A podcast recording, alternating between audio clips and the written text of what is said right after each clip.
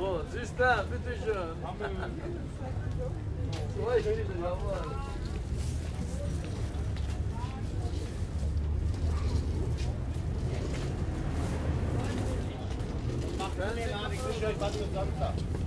Tschüss mit dir.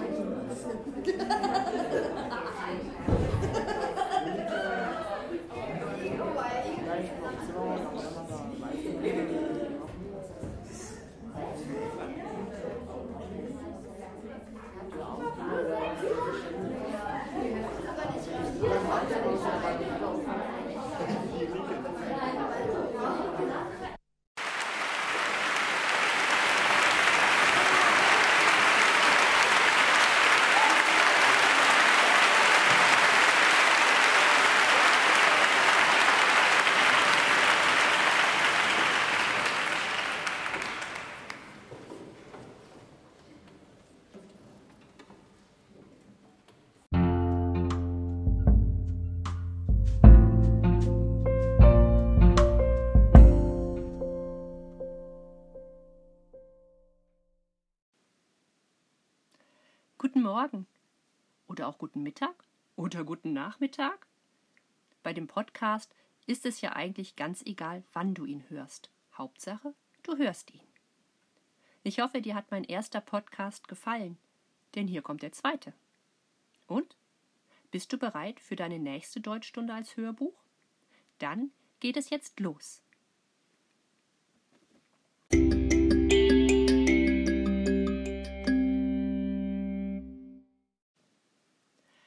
Bevor wir aber richtig starten, erinnere ich dich noch einmal daran, was dieses Geräusch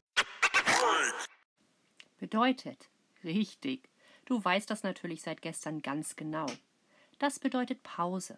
Das heißt, dass du den Podcast unterbrichst, auf Pause drückst und eine Aufgabe bearbeitest.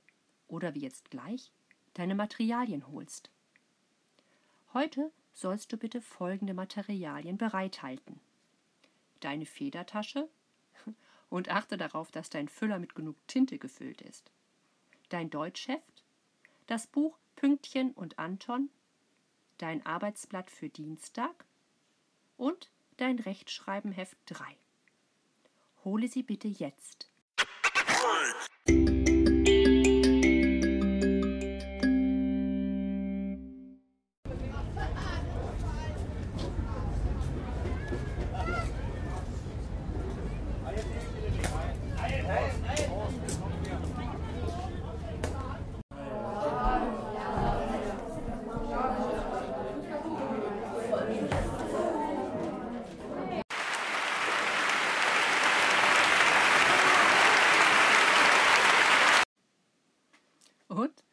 Hast du gehört? Richtig. Das erste Geräusch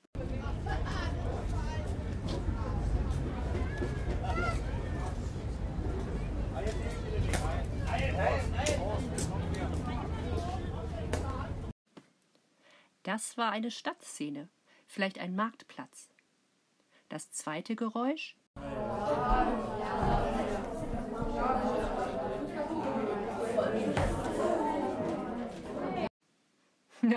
kannst du dich überhaupt noch daran erinnern? Das ist ja schon fünf Wochen her, dass du hier warst. Du hast völlig recht. Das war eine Schule, wahrscheinlich sogar ein Klassenzimmer. Und nun Geräusch Nummer drei.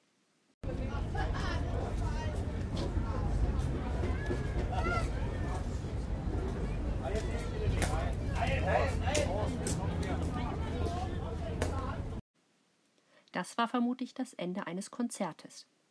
Gibst du mir recht? Marktplatz, Schule, Konzert. Das sind alles hm, Orte. Da hast du völlig recht. Das hast du gut gemacht. Jetzt schlage ich wieder den Bogen zu meiner Eingangsfrage. Welche Frage, bezogen auf die Inhaltsangabe, beantwortest du wohl heute?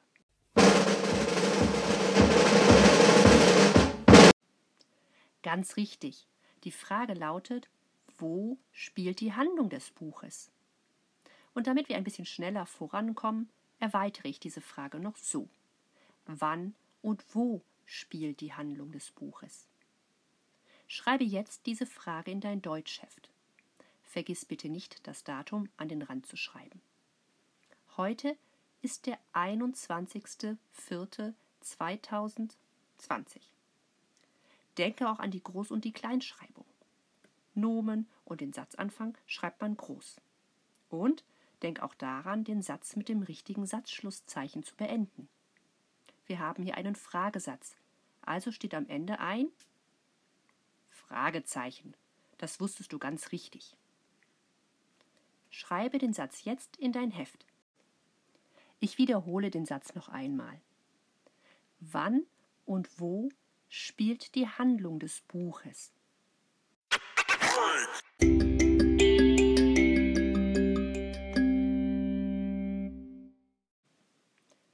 Hast du die Frage aufgeschrieben und die Groß- und die Kleinschreibung kontrolliert? Prima. Bevor du dein Arbeitsblatt bearbeitest, solltest du noch schnell die Frage ganz allgemein beantworten. Erinnerst du dich, wann das Buch geschrieben wurde? Das beantwortet dir die Frage nach dem Wann. Richtig. Es war 1931. Und ganz allgemein, also in welcher Stadt spielt Pünktchen und Anton? Wieder hast du recht, das Buch spielt in deiner Heimatstadt, in Berlin. Schreibe also nun in dein Deutschheft. Das Buch Pünktchen und Anton spielt 1931 in Berlin.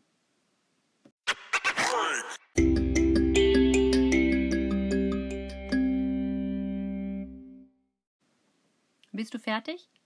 Hast du auch auf die Groß- und die Kleinschreibung geachtet und ein Satzschlusszeichen gesetzt? In diesem Fall ein Punkt? Klasse. Dann nimm dir bitte jetzt dein Arbeitsblatt für heute.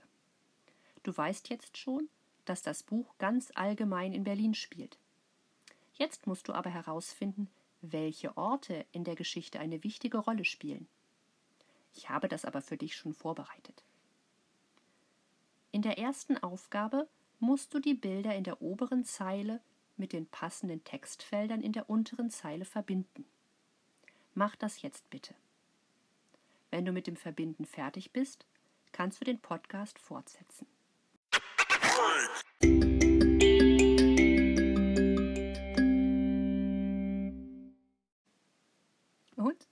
Hast du alles verbunden? Gut gemacht. Wenn du das richtig gemacht hast, solltest du jetzt ein Lösungswort erkennen. Beginne dafür mit dem ersten Bild oben links und schreibe den Buchstaben auf den ersten Strich, ganz unten auf dem Blatt. Auf den zweiten Strich kommt der Buchstabe des zum ersten Bild dazugehörigen Textfeldes. Und so geht es dann immer weiter. Also zweites Bild, zweites Textfeld, drittes Bild, drittes Textfeld und so weiter. Drücke jetzt auf Pause, löse das Rätselwort und höre dann, ob du richtig liegst.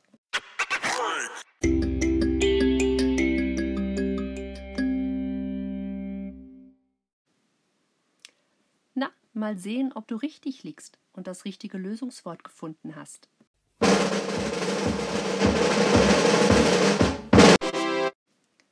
Das Lösungswort lautet Einbrecher. Und, hast du das auch? Dachte ich mir schon. Hast du gut gemacht. Das ging ja flott. Vielleicht willst du jetzt eine kleine Trinkpause machen? Oder musst du mal woanders hin? Dann drück jetzt auf Pause.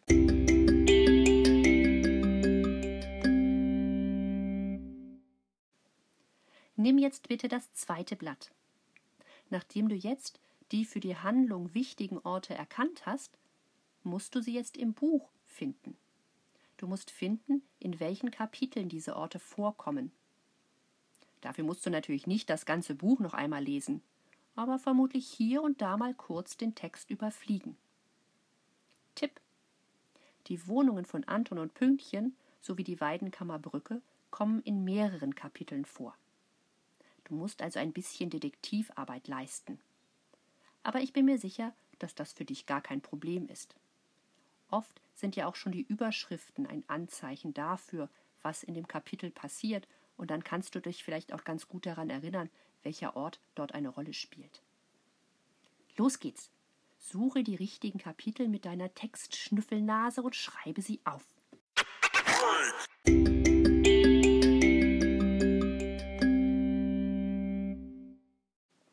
Und? Warst du erfolgreich? Hast du alle Kapitel gefunden? Dann lass uns jetzt die Kapitelnummern vergleichen. Das Café Sommerlatte kommt im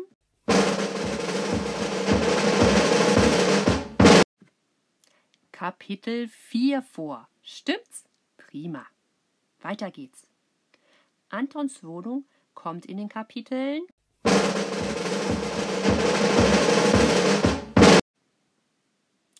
zwei, sieben, neun und zehn vor. Das hast du super gemacht. Wenn du übrigens etwas ergänzen musst oder etwas verbessern willst, dann drücke einfach zwischendurch die Pausentaste. Aber ich bin mir sicher, das weißt du sowieso schon. Weiter geht es. Die Weidenkammerbrücke taucht in den Kapiteln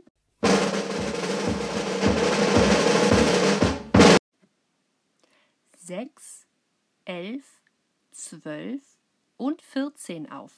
Das war gar nicht so einfach, was? Toll, dass du es trotzdem gewusst hast. Pünktchens Wohnung findest du in ganz vielen Kapiteln, und zwar in folgenden.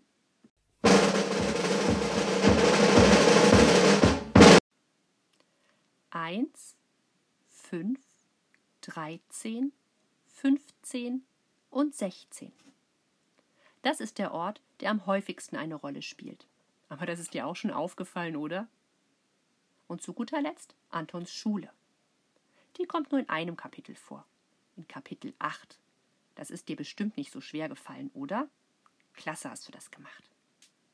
So, unsere Beschäftigung mit Pünktchen und Anton ist für heute vorbei. Wir sind der Inhaltsangabe ein gutes Stück näher gekommen, denn jetzt kannst du beantworten, wann und wo die Handlung des Buches spielt. Morgen beschäftigen wir uns dann mit der Frage, was an diesen Orten passiert. Jetzt ist es Zeit für eine Pause. Die hast du dir auch wirklich verdient. Ich bin mir sicher, dass dein Kopf raucht und deine Schreibhand ein bisschen verkrampft ist. Zeit zum Ausschütteln aller müden Glieder.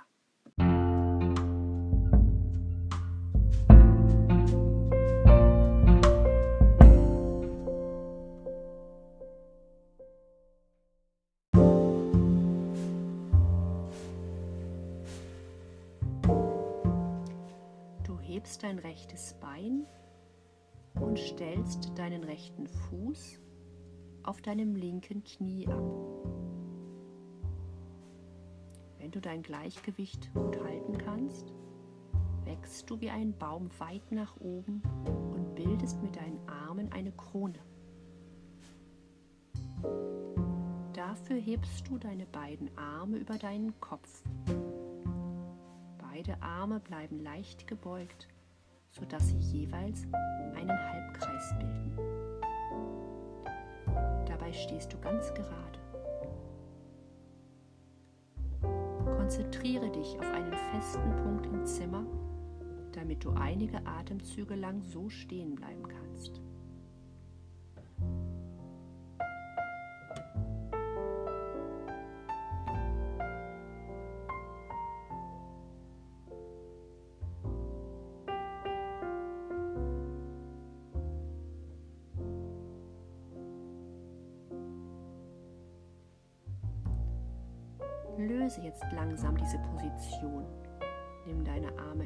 Arme herunter und wechsle das Bein. Du stehst jetzt auf dem rechten Bein und legst deinen linken Fuß auf dem rechten Knie ab. Wenn du stabil stehst, gehen deine Arme wieder nach oben und du führst sie leicht gebeugt über deinem Kopf zusammen.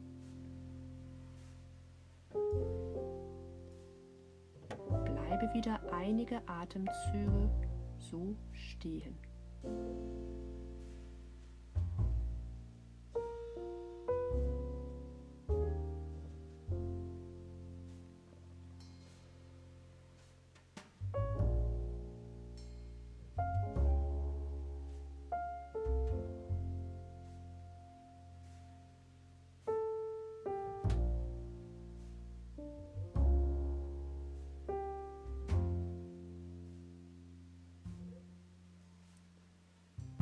Löse dich nun langsam aus dieser Haltung.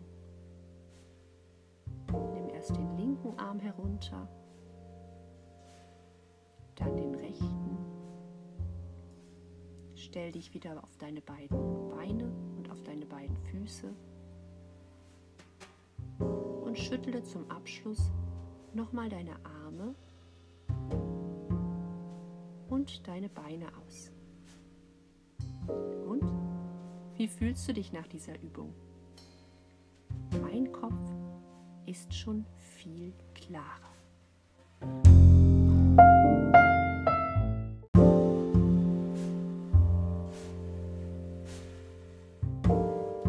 Los geht's, jetzt kommt unsere Übungseinheit, also die Bewegungsübungseinheit. Stehe auf, stelle dich ganz gerade hin und stelle dich ganz fest auf beide deine Füße, sodass du das Gefühl hast, mit deinen Füßen richtig fest am Boden zu stehen. Deine Füße stehen so weit auseinander, dass nur eine Hand dazwischen passen könnte. Jetzt fasst du mit deiner rechten Hand ans linke Ohr. Dein Daumen zeigt dabei nach vorne und die Handinnenflächen zeigt nach außen. Die linke Hand fasst auf genau die gleiche Art und Weise dein rechtes Ohr. Nun gehst du langsam in die Hocke, ohne umzukippen. Das machst du zehnmal. Ich zähle wieder mit. Eins.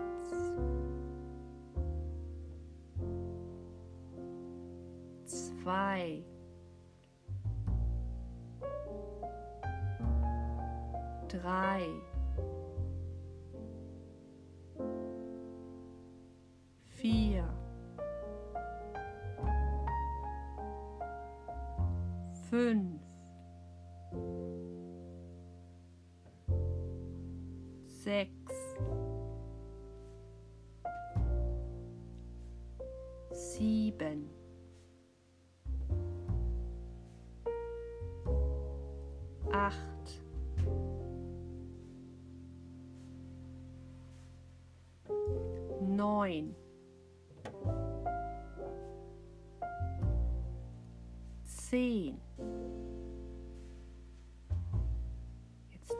du dich wieder gerade hin, löst die linke Hand von deinem rechten Ohr und die rechte Hand von deinem linken Ohr. Atmest tief ein und wieder aus. schüttelst dich einmal komplett aus. Deine Arme. Jetzt sind deine Füße nacheinander dran und deine Beine und natürlich wieder dein Kopf.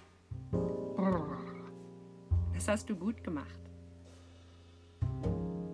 Ich glaube, jetzt bist du locker genug, um zu einem Baum zu werden. Bist du bereit? Du stellst dich wieder fest und gerade auf beide Füße. Gerade wie ein Baum. Deine Füße stehen so weit auseinander, dass nur eine Hand dazwischen passen könnte. Stell dich nun fest nur auf den linken Fuß. So fest und so sicher, dass du Wurzeln schlagen kannst. Sicher stehst, dann drehst du jetzt deine rechte Hüfte nach außen und setzt den rechten Fuß auf deinen rechten Knöchel. Bleibe fünf Atemzüge so stehen.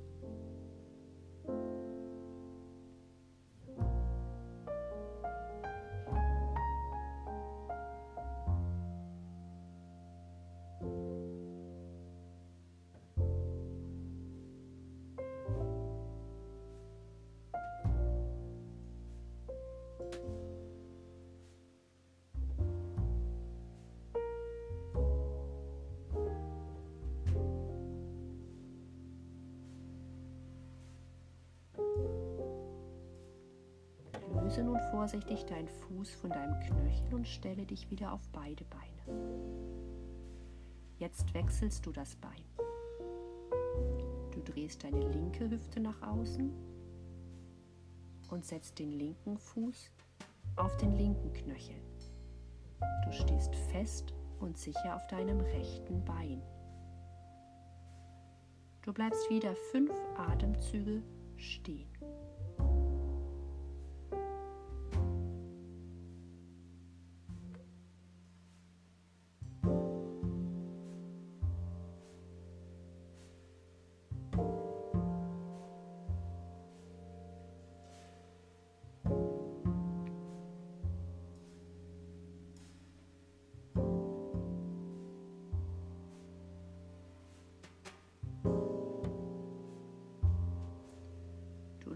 Jetzt wieder den linken Fuß von deinem linken Knöchel und stellst dich auf beide Beine bzw. auf beide Füße hin.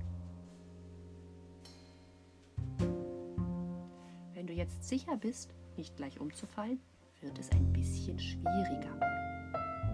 Du stehst wieder auf deinem linken Bein.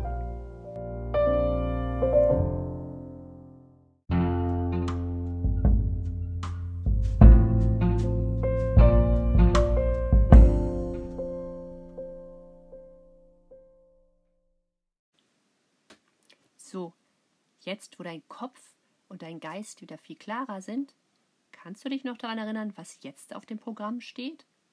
Ja, ich weiß, deine Lieblingsübung. Richtig, die Rechtschreibung. Hole dein Rechtschreibenheft 3 und schlage Seite 20 auf. Bearbeite jetzt die gesamte Seite. Viel Spaß dabei.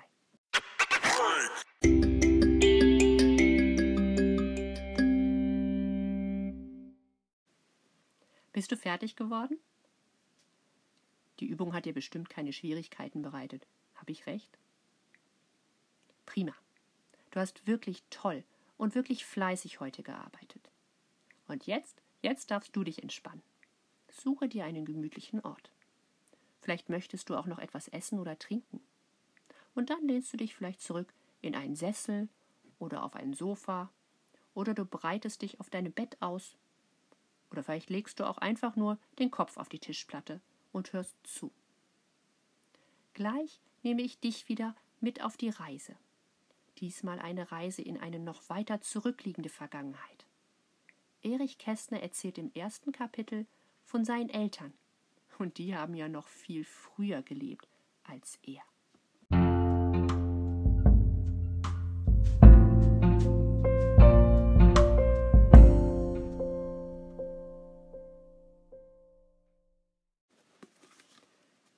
Das erste Kapitel Die Kästners und die Augustins Wer von sich selber zu erzählen beginnt, beginnt meist mit ganz anderen Leuten. Mit Menschen, die er nie gesehen hat und nie gesehen haben kann. Mit Menschen, die er nie getroffen hat und niemals treffen wird.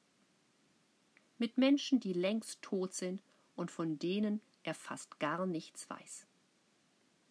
Wer von sich selber zu erzählen beginnt, beginnt meist mit seinen Vorfahren.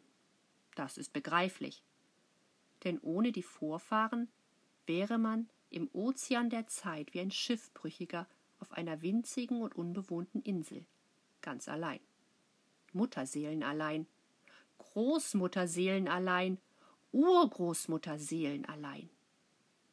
Durch unsere Vorfahren sind wir mit der Vergangenheit verwandt und seit Jahrhunderten verschwistert und verschwägert. Und eines Tages werden wir selber Vorfahren geworden sein für Menschen, die heute noch gar nicht geboren und trotzdem schon mit uns verwandt sind. Die Chinesen errichteten in früheren Zeiten ihren Ahnen Hausaltäre, knieten davor nieder und besannen sich auf ihre Zusammenhänge. Der Kaiser und der Mandarin, der Kaufmann und der Kuli, jeder besann sich darauf, dass er nicht nur der Kaiser oder ein Kuli, sondern das einzelne Glied einer unzerreißbaren Kette war und sogar nach seinem Tod bleiben würde. Mochte die Kette nun aus Gold, aus Perlen oder nur aus Glas, mochten die Ahnen Söhne des Himmels, Ritter oder nur Torhüter sein, allein war keiner. So stolz oder so arm war niemand. Doch wir wollen nicht feierlich werden. Wir sind, ob es uns gefällt oder nicht, keine Chinesen. Darum will ich meinen Vorfahren auch keine Hausaltäre bauen, sondern nur ein klein wenig von ihnen erzählen.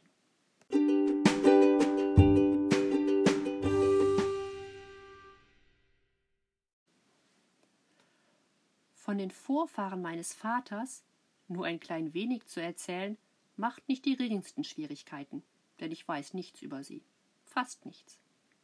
Ihr Hochzeitstag und ihr Sterbensjahr, ihre Namen und Geburtsdaten wurden von den protestantischen Pfarrern gewissenhaft in sächsische Kirchenbüchern eingetragen. Die Männer waren Handwerker, hatten viele Kinder und überlebten ihre Frauen, die meist bei der Geburt eines Kindes starben. Und viele der Neugeborenen starben mit ihren Müttern. Das war nicht nur bei den Kästners so, sondern in ganz Europa und Amerika. Und das besserte sich erst, als Dr. Ignaz Philipp Semmelweis das Kindbettfieder ausrottete. Das geschah vor etwa 100 Jahren. Man hat Dr. Semmelweis den Retter der Mütter genannt und vor lauter Bewunderung vergessen, ihm Denkmäler zu errichten. Doch das gehört nicht hierher. Meines Vaters Vater, Christian Gottlieb Kästner, lebte als Tischlermeister in Penig, einer sächsischen Kleinstadt an einem Flüsschen, das die Mulde heißt, und hatte mit seiner Frau Laura, einer geborenen Eidam, elf Kinder, von denen fünf starben, ehe sie laufen gelernt hatten. Zwei seiner Söhne wurden wie der Vater Tischler. Ein anderer, mein Onkel Karl, wurde Hufschmied, und Emil Kästner, mein Vater, erlernte das Sattler- und Tapezierhandwerk.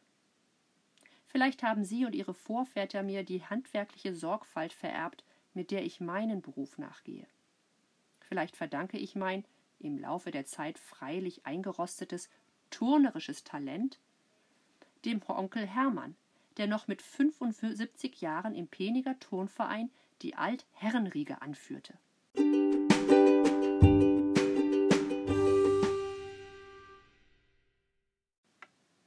Ganz sicher aber haben mir die Kästners eine Familieneigenschaft in die Wiege gelegt, die alle meine Freunde immer wieder verwundert und oft genug ärgert.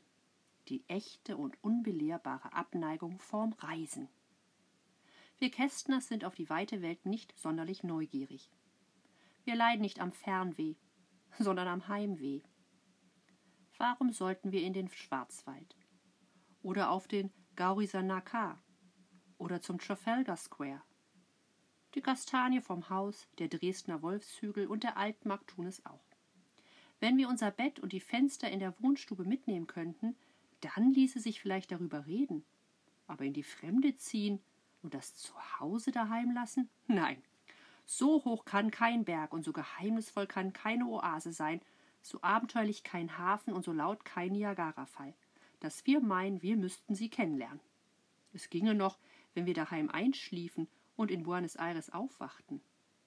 Das Dortsein wäre vorübergehend zu ertragen, aber das Hinkommen niemals. Wir sind, fürchte ich, Hausfreunde der Gewohnheit und der Bequemlichkeit. Und wir haben neben diesen zweifelhaften Eigenschaften eine Tugend. Wir sind unfähig, uns zu langweilen. Ein Marienkäfer an der Fensterscheibe beschäftigt uns voll auf. Es muss kein Löwe in der Wüste sein. Trotzdem sind meine Herren Vorväter und noch mein Vater wenigstens einmal im Leben gereist. Auf Schusters Rappen. Als Handwerksburschen. Mit dem Gesellenbrief in der Tasche. Doch taten sie es nicht freiwillig. Die Zünfte und Innungen verlangten es. Wer nicht in anderen Städten und bei fremden Meistern gearbeitet hatte, durfte selber nicht Meister werden. Man musste in der Fremde Geselle gewesen sein, wenn man daheim Meister werden wollte. Und das wollten die Kästners unbedingt. Ob sie nun Tischler, Schmied, Schneider, Ofensetzer oder Sattler waren. Diese Wanderschaft blieb zumeist ihre erste und letzte Reise. Wenn sie Meister geworden waren, reisten sie nicht mehr.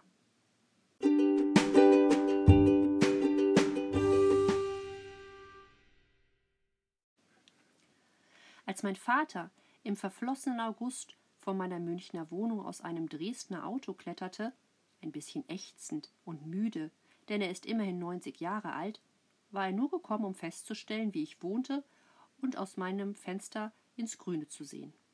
Ohne die Sorge um mich hätten ihn nicht zehn Pferde von seinem Dresdner Fenster fortgebracht. Auch dort blickt er ins Grüne. Auch dort gibt es Kohlmeisen, Buchfinken, Amseln und Elstern und viel mehr Sperlinge als in Bayern. Wozu also, wenn nicht meinetwegen hätte er reisen sollen? Ich selber bin ein bisschen mehr in der Welt herumgekommen als er und unsere Vorfahren. Ich war schon in Kopenhagen und Stockholm, in Moskau und Petersburg, in Paris und London, in Wien und Genf, in Edinburgh und Nizza, in Prag und Venedig, in Dublin und Amsterdam, in Radebeul und Lugano, in Belfast und in Garmisch-Partenkirchen aber ich reise nicht gern. Nur wenn man muss.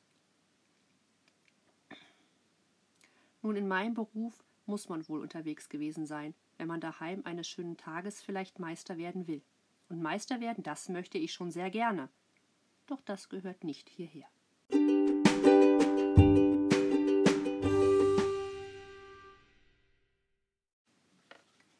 Ida Amalia Kästner, meine Mutter, stammt aus einer sächsischen Familie namens Augustin. Im 16. Jahrhundert hießen diese, meine Vorfahren, noch Augsten und Augsten und Augustin. Und erst um 1650 taucht der Name Augustin in den Kirchenbüchern und in den Jahresrechnungen der Städtkämmerei Döbeln auf. Woher ich das weiß? Es gibt eine Chronik der Familie Augustin. Sie reicht bis ins Jahr 1568 zurück das war ein interessantes Jahr. Damals sperrte Elisabeth von England die Schottenkönigin Maria Stuart ins Gefängnis. Und König Philipp von Spanien tat dasselbe mit seinem Sohn, Don Carlos. Herzog Alba ließ in Brüssel die Grafen Egmont und Horn hinrichten. Peter Brögel malte sein Bild Die Bauernhochzeit.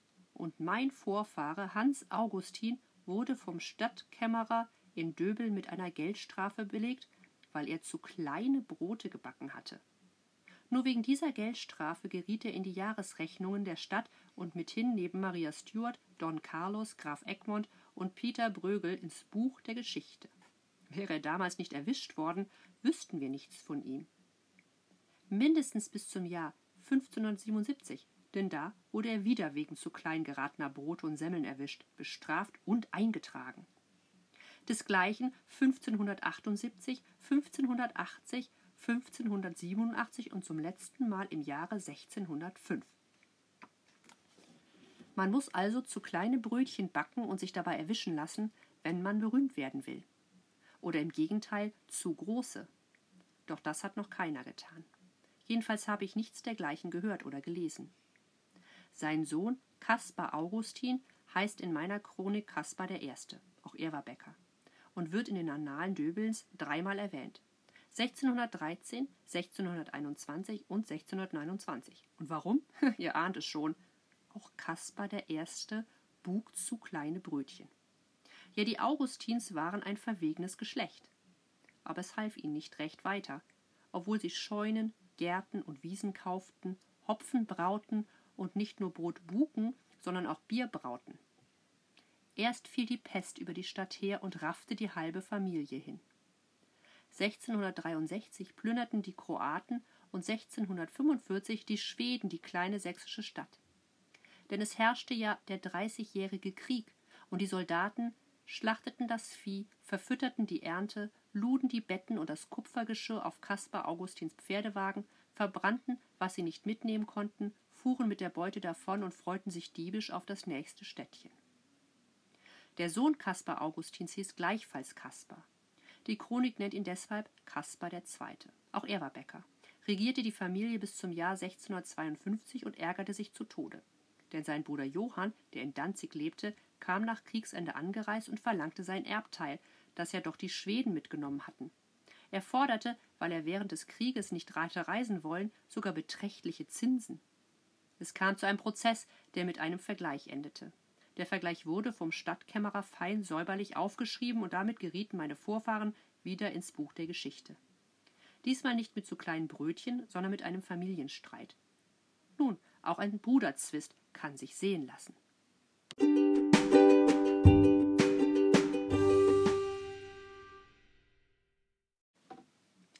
Allmählich merke ich, dass ich mich werde kürzer fassen müssen, wenn ich bei Zeiten zum eigentlichen Gegenstand dieses Buches gelangen will zu mir selbst. Ich fasse mich also kurz. Was gäbe es auch groß zu berichten? Die Augustins rappelten sich wieder hoch und jeder, ob nun Wolfgang Augustin oder Johann Georg I., Johann Georg II. oder Johann Georg III., ein jeder von ihnen wurde Bäckermeister. 1730 brannte die Stadt ab. Im Siebenjährigen Krieg, als es Döbeln wieder besser erging, kamen die Preußen. Die Stadt wurde eines ihrer Winterquartiere.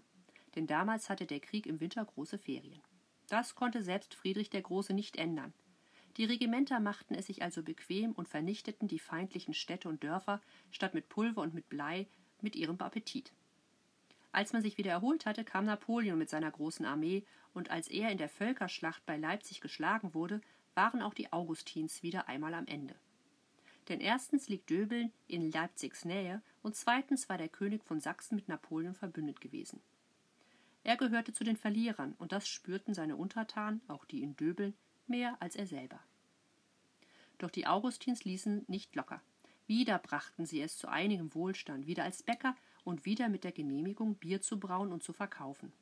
Dreihundert Jahre waren sie nun schon Bäcker, trotz Pest und Brand und Kriegen. Da vollzog sich im Jahre 1847 die große entscheidende Wendung. Der Bäckermeister Johann Karl Friedrich Augustin eröffnete ein Fuhrgeschäft.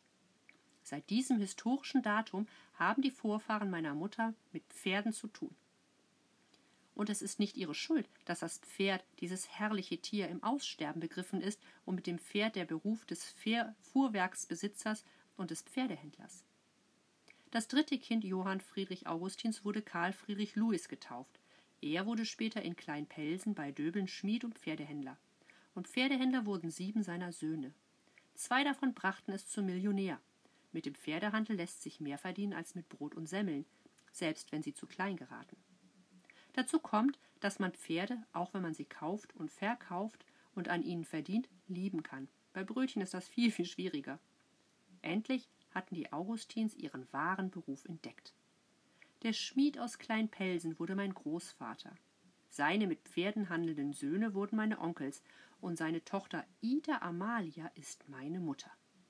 Doch sie gehört nicht hierher, denn meine Mutter ist ein ganz, ganz anderes Kapitel.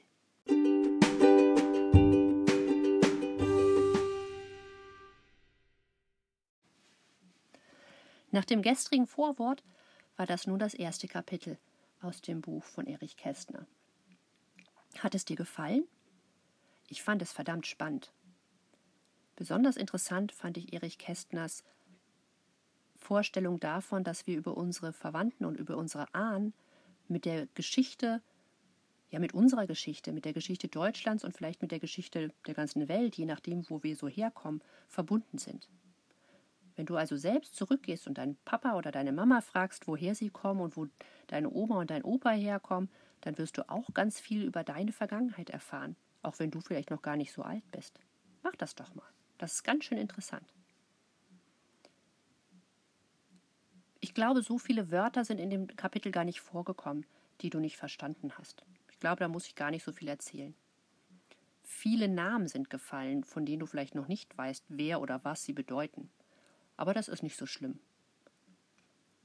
Wenn du älter wirst und Gebi-Unterricht machst und später auch Geschichte oder auch Deutsch, wenn man in der Oberschule Deutsch macht, dann wirst du den einen oder anderen nochmal hören und nochmal darüber stolpern.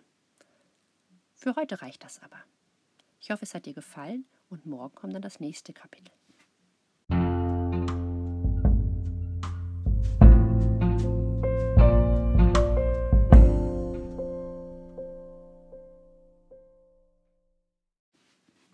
So, das war unsere Deutschstunde für heute. Ich hoffe, sie hat dir gefallen und morgen gibt's die nächste. Ich freue mich auf dich. Mach's gut. Tschüss.